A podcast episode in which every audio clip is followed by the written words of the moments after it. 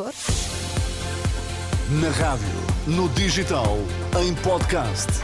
Música para sentir, informação para decidir.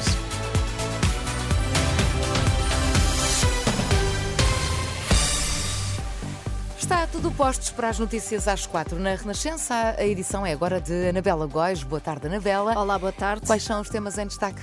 Abusos sexuais na Igreja. Grupo Vita identificou 64 vítimas e enviou 16 denúncias para o Ministério Público. O Presidente da República vetou as alterações ao Estatuto da Ordem dos Médicos. Informação para decidir na Renascença com Anabela Góis.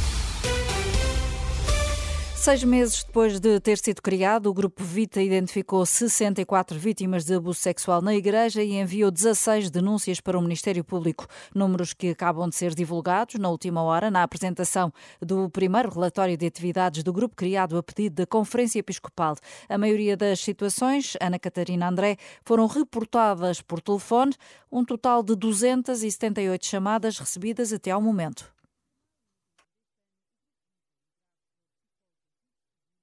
Enviou 16 denúncias para o Ministério Público de um total de 45 situações reportadas. Uma diferença que, segundo o relatório hoje apresentado, está relacionada com o facto de alguns suspeitos terem já morrido e de, noutros casos, estarem já a decorrer processos criminais. Nos últimos seis meses foram identificadas 64 vítimas de violência sexual e uma pessoa que cometeu crimes deste tipo no seio da Igreja e que pediu ajuda ao Grupo Vita. Os casos ocorreram entre 1960 e 2023. De acordo com o relatório, uma parte significativa aconteceu no contexto da Igreja, sobretudo no confessionário e em sacristias. 21% teve lugar em instituições. A maioria das vítimas é do sexo masculino e à data do abuso tinha entre 6 e 25 anos. Cerca de metade só agora revelou que foi vítima de abuso. Em relação aos abusadores, o relatório diz que são todos do sexo masculino, a grande maioria dos quais sacerdotes. Apenas quatro vítimas disseram que o agressor era um leigo. O Grupo Vita apresenta também hoje um manual de prevenção da violência sexual contra crianças e adultos vulneráveis, que fica disponível na internet. Os contactos para as denúncias continuam disponíveis através do telefone ou do site. Já está de regresso ao Hospital de Guimarães o bebê de sete meses, que na semana passada precisou de cuidados intensivos e foi transferido para o Hospital Dona Estefânia em Lisboa, depois do agravamento de uma bronquiolite. A diretora da pediatria do Hospital de Guimarães diz que são situações normais. Cláudia Tavares explica que as vagas são limitadas e as crianças são transferidas para onde é necessário. Ser eh, um bocado mais longe não é um problema de facto, é uma coisa que acontece, eh, infelizmente, quando é preciso, tem de ser, vai para onde há vaga e isso não é estranho para nós, nada tem a ver com constrangimentos tenham acontecido agora ultimamente, nada tem a ver com isso, nada. Isto é, é frequente, infelizmente, no inverno, com um, um aumento súbito da necessidade de vagas, ter que haver transferências entre interhospitalares para um bocadinho mais longe, Cláudia Tavares adianta que o bebê vai ser transferido ainda hoje para Guimarães, já não precisa de oxigênio, ainda assim vai ficar internado para concluir o tratamento antes de ter alta hospitalar.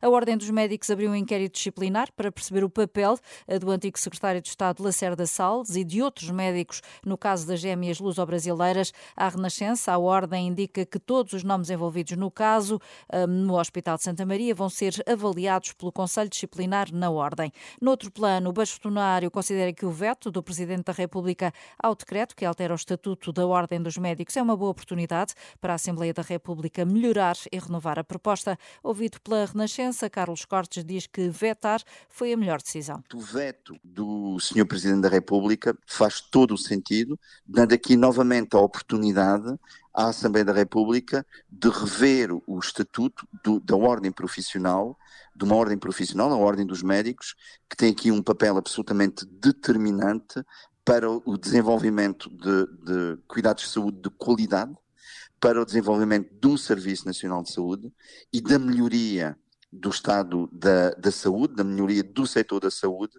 em Portugal, que está à vista de todos bem precisa. O, o, o, Presidente da República vetou o decreto por considerar que afastar a Ordem dos Médicos de uma intervenção que diz essencial no que respeita à formação dos serviços, compromete a qualidade eh, da formação dos profissionais no futuro e a qualidade dos cuidados médicos e a segurança dos doentes. E hoje, Sónia, é dia de Liga dos Campeões. A esta hora, na Youth League, já jogam os júniores das equipas portuguesas. O Benfica perdeu com o Salzburgo por 4-2. O Sporting de Braga está a vencer 1-0 o Nápoles. Uhum. Mais logo às 8 da noite, as equipas principais do Benfica e do Sporting de Braga entram em campo. O Benfica tem de vencer, com pelo menos dois golos de diferença, o Salzburgo, para sonhar com a Liga Europa. Já o Sporting de Braga, se conseguir uma vitória com a diferença de dois golos, pode passar aos oitavos da Champions. Em caso de empate, assegura a Liga Europa. São jogos que se podem acompanhar, não é? Em rr.pt. Exatamente. Até já, Ana.